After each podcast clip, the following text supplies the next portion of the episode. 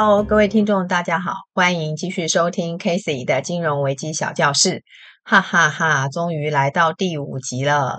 我的 Podcast 老师说，假如我的节目可以撑超过十集，他就会来当我节目的嘉宾哦。所以，让我们来期待看看，到底谁是我的 Podcast 老师哦。OK，今天这集节目可以看成是彰化四信起对案所衍生出来的案子。那在上面的两集的节目中呢，我们有介绍过彰化四信挤兑案的整个过程。这个案子最重要的结论就是何库盖瓜承受彰化四信。但是呢，何库跟彰化四信的这段渊源，老实说，双方家长都非常的有意见。合并之后呢，也并不是从此过着幸福快乐的日子。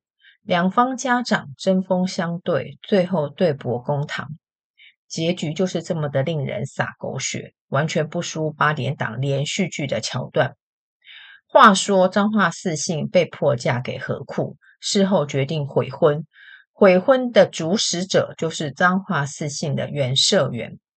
至于何库的公公婆婆也不满意彰化四信这个丑媳妇儿，决定呢要控告这个媳妇，这个婚姻根本无效。这个公公婆婆指的就是省议会，双方对簿的公堂，也就是大法官释宪。而这两个释宪案最有名的就是第四八八及第四八九解释函，没错。我们今天就要来好好的说说这两个解释函的主要内容，以及这两个解释函对于后续金融挤兑案所产生的影响。首先呢，我们先来说说合库合并彰化四信的主要争议。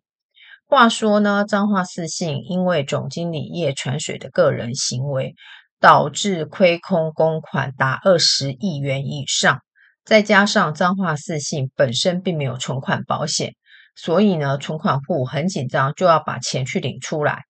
政府呢，后来呢，看看呢，诶，彰化四信这家机构根本呢，就是已经呢资不抵债，意思就是说，他的负债根本就大于资产，应该要让他退出市场。所以呢，他就决定呢，要把彰化四信呢清理解散。这话一说出口，哇塞！其他本来没事的金融机构呢，也开始染上存款挤兑的这个病症，传染的速度之快，就像 COVID-19 的病毒一样恐怖。瞬间，彰化地区蔓延着存款挤兑恐惧症。政府一看这不得了，这个野火呢一烧不可收拾，所以呢，决定要让彰化四信换个方式来活着。也就是要让合库盖瓜承受彰化四信的所有债权债务，概括承受之后，当然民众相信何库这个烫金的招牌，所以挤兑现象也得到疏解，连带的也恢复了部分的金融秩序。但是这个决定有两个人非常的不舒服，一个就是彰化四信的原社员，他主张说：“哎。”彰化四信吼，总经理污钱呢是一夜代志呢，怎么可以因为总经理污钱呢，就要把整个彰化四信给他陪葬呢？好，我们来想想，为什么社员要这么的激动？其实说穿了就是钱。我们知道信用合作社的社员要缴股金，假设这个信用合作社平和的解散清理，那社员的。股金是可以拿得回来的，但是彰化四信今天他的问题是，他已经是一个亏空的金融机构，股金拍谁没得谈，拿不回来就是拿不回来，除非今天政府愿意再提供一笔钱去赔给这些社员，不然你说这个股金应该叫谁出？难道叫何库出吗？不要闹了。当时的省议会已经就对合库这个合并案哇哇大叫，现在还要叫他去出钱赔给彰化四信，门都没有。姑且不论说这个钱到底是谁出，我们应该要想的是这个钱到底该不该出。好，我们既然是主张自己是民主的社会，所以也让大家都有发言的权利。彰化四信社员的说法是。财政部呢，你当时做成合库盖瓜承受彰化四信的这个决策，根本就是违反宪法保障人民财产权。补充一下，他这里所说的宪法就是指第十五条的规定，所以财政部这个措施是违宪的、无效的。这时候呢，换合库的公公婆婆出场了。公公婆婆的做法更激烈。首先呢，是在审议会呢审查合库八十五年度的预算时，要求终止盖瓜承受。结论就是审议会不通过，没得谈，一切就需要打回原点。那你会问，审议会干啥那么生气呀？其实也不难理解。你想想看哦，一个实质上呢，它的体质呢，已经就是一个破产的金融机构了，要退出市场的金融机构了。现在呢，却硬生生的要一个烫金招牌的老字号银行去做这个赔本的生意，你说服不服气？当然不服气。那这时候会或许会有人问：哎，民国七十四年的时候，何库不是也盖瓜承受台北市信案吗？为什么那个时候审议会没有这个问题？审议会给出一个解释哦，他说呢，七十四年呢，何库呢。盖瓜承受台北市信案，首先呢，合库有先代管一年，而且这个合并案有提到审议会通过才去合并的，这跟彰化四信呢完全没有事先征询审议会的决议，然后就径自发布说要合库盖瓜承受彰化四信，处理的程序完全天差地远，所以他们没有办法接受。审议会呢，甚至呢拿出财政部呢主张盖瓜承受的条文来说，并不合理。简单来说呢，审议会认为财政部引的法律条文呢都没有盖瓜承受这一项，所以呢不能够主张法律授授权财政部可以这样做。OK，那怎么办呢？嗯，两边都很生气。彰化四信的社员呢，就找了一个代表跑去申请大法官释宪，认为盖瓜承受的决定呢违反宪法第十五条对于人民财产权的保护。至于合库呢，依照当时的政治体制，合库预算需要审议会的决议通过，所以审议会如果说今天不同意盖瓜承受这件事的话，基本上合库的预算就过不了关。这个合并案呢，就会被迫终止，这事就闹到大法官那。最后呢，大法官还是必须给个说法才行。那这个说法呢，一直到八十八年才出来。那八十四年的彰化四信案，到八十八年大法官的解释才出来。这两个时点的时间已经隔了四年以上。大法官第四八八号解释函主要是针对宪法第十五条的规定做出说明。至于第四八九解释函，主要是针对银行得否概括承受彰化四信做说明。那我们就先来看看一下这两个解释函的主要内容。先来说说第四八八号解释函。简单来说，政府以行政手段命令这家银行吃掉另外一家金融机构。在做这项决策之前，必须先去寻求有没有其他的方法可以解决。譬如说，这家金融机构它也可以增资啦，也可以找其他的方法自救啦，布拉布拉布拉。所以呢，如果政府没有提供这些处理方式，就径自要求其他的银行来进行合并的话。这样的决策与宪法保障人民财产权的意志未尽相同，所以呢，主管机关呢对于相关的法规内容，应该依据这个解释函尽速的检讨修正。OK，这个解释函并没有出现违宪这两个字，只有说跟宪法的意志违和。我的解读是，如果下次再犯，没有好好依照这个解释函的意旨进行的话，那么下次就叫做违宪。当然，在这个解释函中，还有几位大法官有不同的意见。比如说，有位大法官认为，诶，信用合作社法的部分条文呢，对于人民财产权有伤害的问题哦，所以应该要停止适用。有位大法官则认为，诶，这样的一个决策根本就是违宪。另外还有个大法官认为，诶，彰化四信这个主张呢，根本就是毫无道理的，应该予以驳回。OK，现在呢，我们再来看第四八九解释函。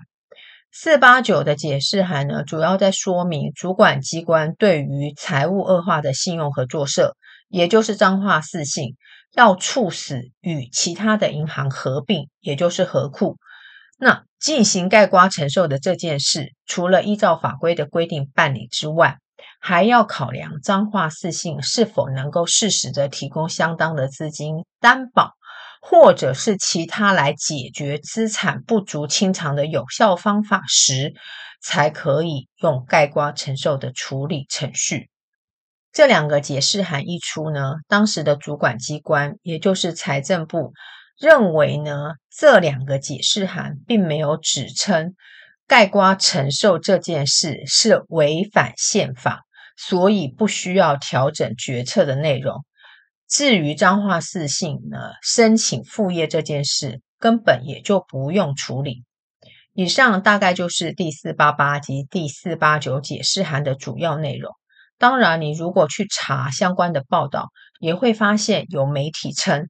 本来大法官是想直接说何库盖瓜承受彰化四信这个决策根本猥亵，但是呢，考量这个影响层面过大，也怕呢影响了好不容易呢才稳定的金融秩序，因此呢采取一种比较委婉的说法。当然，我想这也应该是社会大众比较可以接受的状态。如果现在要再搞出一个猥亵，再来一个绝地大反攻，我想对整个金融的秩序呢，一定是一个非常非常大的一个震撼。以彰化四信挤兑案这件事情来说，政府呢之所以要在当时呢急速的以合并的方式来处理这件事情，当然是跟之前呢贸然决定要彰化四信办理清理解散这个决策有关。这个决策呢，不仅牵动彰化四信，更重要的还是牵动了地区性的基层金融机构。因为呢，信心危机的蔓延，因为呢，金融挤兑的事件像野火烧不尽，政府部门呢想要釜底抽薪的这个决策，我是真的可以理解。话说回来，当时既然状况已经非常非常的紧急了。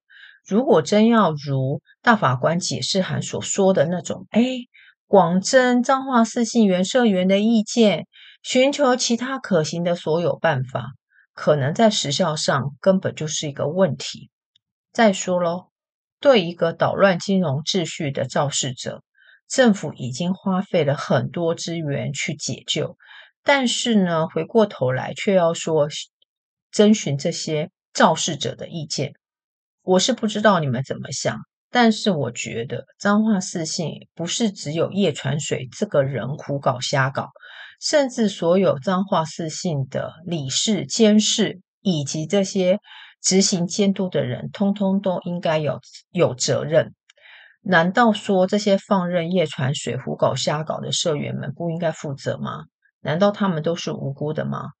结果呢？等到烂摊子呢一出，把这些事情丢给政府，最后呢，再来去搞一个跟宪法的规定不符等等，我个人是比较不能接受的。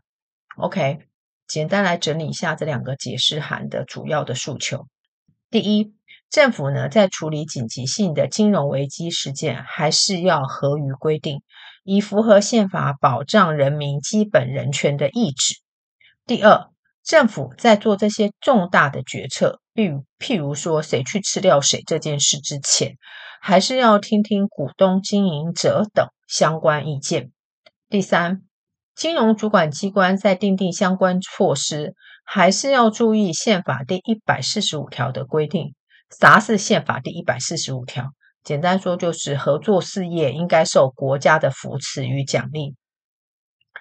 好，那么至于这两个解释函对于后续主管机关在处理金融危机的事件，它到底引发的影响是什么呢？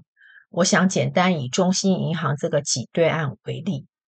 中兴银行呢是在八十九年四月爆发金融危机，当时的财政部为了要处理这件事，就必须要按照第四八八及第四八九解释函的意旨去进行。OK，所以呢，中信银行呢要去寻求跟其他金融机构合并之前呢，财政部就必须说：“哎，你们股东看看呢、哦，要不要自救，要不要增资？”结果我这个决策就拖到了九十年六月，那距离八十九年四月已经隔了一年多喽。那这个银行呢，中信银行呢，就召开股东会，决议呢要减资一百一十三亿元，并且增资一百五十一一百五十亿元。结果这个件事情又再拖拖拖拖拖拖到九十一年十月，那距离八十九年四月已经两年多喽，就确定增资案无法完成。这一拖，这两年下来，也成就了金融金融重建基金呢赔付了五百七十亿元的高额巨款。以利中信银行顺利由联邦银行概括承受。那中信银行这个故事呢，也是非常经典。我们后续呢，一定会找时间说。处理金融危机事件呢，贵在急迫性。那么这个急迫性呢，假设又必须要合于宪法这种处理的框架，这两者之间如果发生冲突，到底应该以哪个为重？彰化四性的例子告诉我们。蔓延效果只会一发不可收拾，危机它不会自己灰飞烟灭。中信银行的例子告诉我们，危机的时间拖得越久，政府的花费就会越多，而政府的功劳呢，就是来自于纳税人的钱。所以这两个例子唯一的一致性就是时间。OK，我们就把上面这两个解释函说到这喽。接下来就跟各位聊聊彰化四信案的金融处置措施呢，还包括哪些部分？呃，我们今天呢比较多的重点呢是放在资金融通这一块。我们先来看看央行。依照央行法的规定呢，维护金融稳定呢是属于央行的法定职责。危机发生的时候呢，央行就要想办法维持市场的流动性。避免大规模的市场失序，否则呢就会牵动整个国家的正常运作。央行作为市场的最后融通者，所以当银行有资金需要的时候，是可以向央行申请资金融通的。只是央行有最后的准驳权。媒体报道说，八十四年七月三十号，彰化四信爆发挤兑案。彰化四信呢有要求央行提供一百亿元的资金，不过呢，最后这笔钱并没有到位。为什么没有到位？当然了，这个媒体有很多的报道，这个后续呢会在国票案的时候一并跟大家提出来。那么除了贴放窗口融通之外，另外还有的就是存款准备率。当存款准备率越高，银行放在央行的钱就会越多，相对的，它放款的能量就会下降，反之亦然。最后呢，就是央行的利率政策。我们常说紧缩或者是宽松的货币政策，通常呢，在发生金融危机案件的时候呢，央行倾向以宽松的货币政策来处理危机案的发生。比如说呢，最近呢，美国为了对抗通膨，它就是快速升息。但是快速升息呢，却导致了 SVB 银行的倒闭案。SVB 银行的倒闭案又引发了其他中小型银行的经营也发生了一些问题。所以有媒体就在说，诶，或许呢，Fed 的升息决策会稍微放缓。为什么？因为呢，一定要先救金融危机。其实不管是哪个政策工具，最重要的就是要维持市场的交易顺序。就挤兑的金融机构来说呢，要透过市场呢来取得融资的资金，说实在，这是不太可能的事。而央行呢，对于危机案的处理，是否要对问题金融机构提供融通呢？这绝对不是一个简单的答案。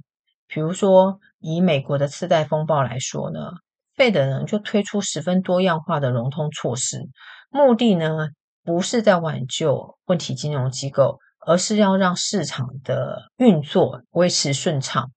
只是呢，这样的一个做法，即使是身为美国的社会大众，或者是美国的国会，也不一定都能够谅解。好，这个问题呢，在未来的节目中呢，相信大家都会有更清楚的轮廓。OK，今天的节目就到这喽。下一期的节目呢，要来跟各位谈谈 SVB 银行的倒闭事件。好，我们来一个中外对照。下期再见喽，拜拜。